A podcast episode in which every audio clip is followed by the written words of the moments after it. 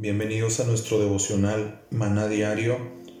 El día de hoy continuando con nuestro estudio del libro de los Colosenses, siguiendo en el capítulo 1, avanzamos al versículo 15, donde dice, Él es la imagen del Dios invisible, el primogénito de toda creación, porque en Él fueron criadas todas las cosas, tanto en los cielos como en la tierra, visibles e invisibles ya sean tronos o dominios o poderes o autoridades, todo ha sido creado por medio de Él y para Él.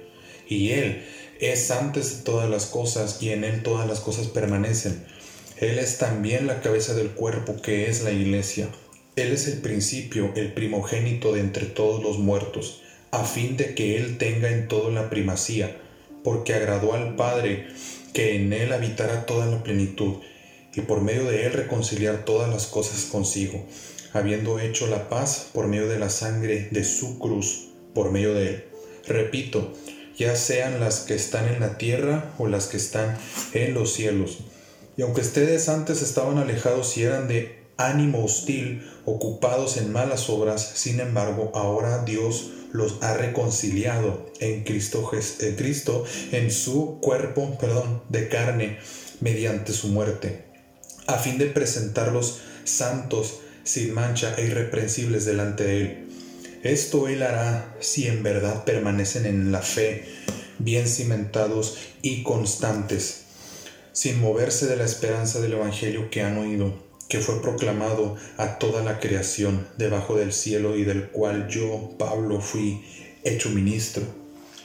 Dice que Él es el primogénito de la creación, ¿sí? Que Él es la imagen del Dios invisible, es decir, Él vino a ser ese reflejo de Dios. En Él habitó toda la plenitud de Dios. Y wow, me hace llenarme el corazón de esperanza, de ánimo, de fe, porque dice que aún los tronos, los dominios, los poderes, las autoridades, visible e invisible.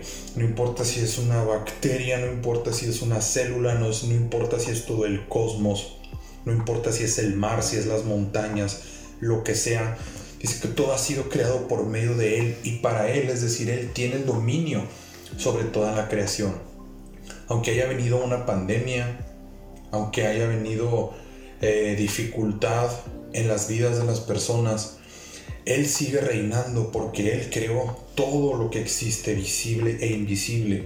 ¿Cuántas veces nos sentimos incertidumbre por lo que ocurre en el mundo, por quién gobierna, por quién está en el poder cuando dice que Él tiene el dominio sobre ellos? Nuestro Dios domina todas las cosas y todo lo que existe.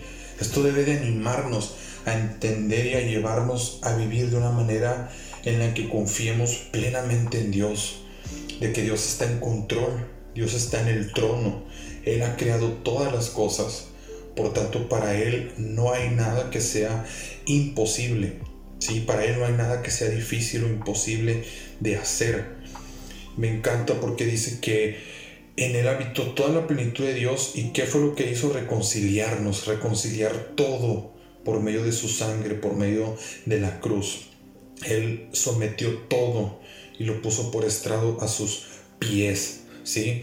Y dice que aunque estamos antes alejados de ánimo hostil hacia Dios, hacia su palabra, hacia lo que hay iglesia, lo que fuera quizá representando a Dios, ocupados en malas obras, en nuestros pecados, dice, sin embargo ahora nos ha reconciliado Dios en Cristo, en su carne mediante su muerte. Esto es algo increíble porque dice que Él lo ha hecho a fin de presentarnos santos sin mancha, irreprensibles delante de Él. A veces nuestro pasado nos atormenta, las decisiones equivocadas que hemos tomado. A veces vienen pensamientos que nos dicen, y si hubiera hecho esto, si no hubiera hecho aquello, si no hubiera tomado aquella decisión. Y Dios está diciendo que él te está presentando, Él está trabajando en ti, porque el día que llegues a la presencia de Dios, Él te va a presentar santo, sin mancha, irreprensible delante de Él.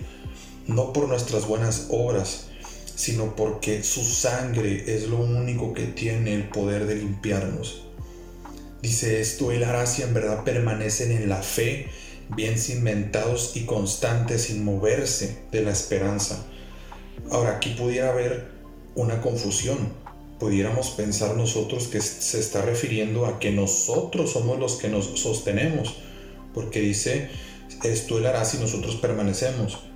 Pero aquí no se está refiriendo a que nosotros nos sostenemos y nosotros nos lo ganamos o que lo podemos perder, sino que permanecer, estar cimentados y es constantes, lejos de ser un requisito, es la evidencia de que yo estoy realmente bajo el cuidado de Dios, que Dios realmente está trabajando en mí, que yo realmente tengo una herencia en el cielo.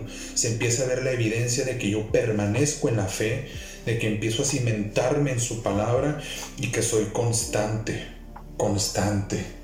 Una palabra que como jóvenes a veces es realmente difícil de entender, que a veces somos inconstantes en nuestras tareas, en nuestras emociones, en nuestros hábitos, en las cosas que queremos hacer. Pero un reflejo, un fruto de un hijo de Dios es esa constancia, que sin importar lo que pase, vamos a seguir confiando en Dios.